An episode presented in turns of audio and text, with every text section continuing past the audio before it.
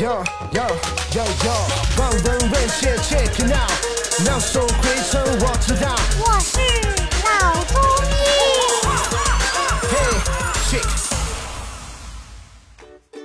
本节目由上海团市委、上海中医大、上海青联、上海医卫青联、辣椒智库联合出品，由上海徐浦中医医院特别支持，喜马拉雅独家播出。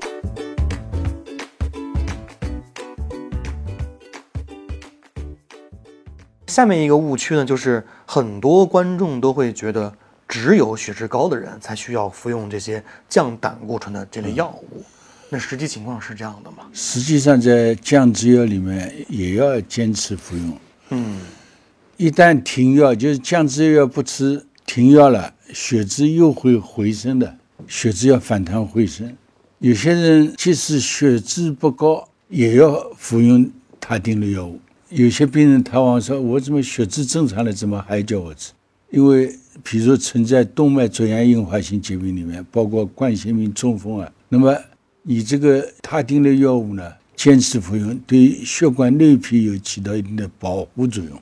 嗯，所以即使你血脂正常了，还要坚持服用。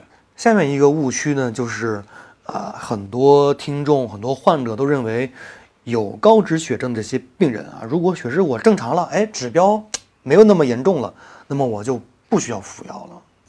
呃，一般讲，我们降脂药需要坚持长期服用的。那么一旦停药，血脂会回升，影响治疗效果。嗯，它也是跟高血压呃，一样要回升的回弹。在血脂达标以后，大部分病人仍需用原来的剂量持续服用。然后就继续服用下去。没有冠心病和中风等疾病的患者，可以在医生的指导下，逐渐的减少使用剂量，这个可以的，可以减量。嗯，那么找到最低、最有效的剂量以后，长期服用，哎，还也是得长期服用。哎，长期服用可以减少副作用。嗯，对，所以我们的这类的患者啊，如果你的血脂正常了，哎，指标正常了，也是需要听从医生的建议，哎继续服药的。是的。好的，感谢赵医生给我们带来的精彩分享，各位听众，我们下期见。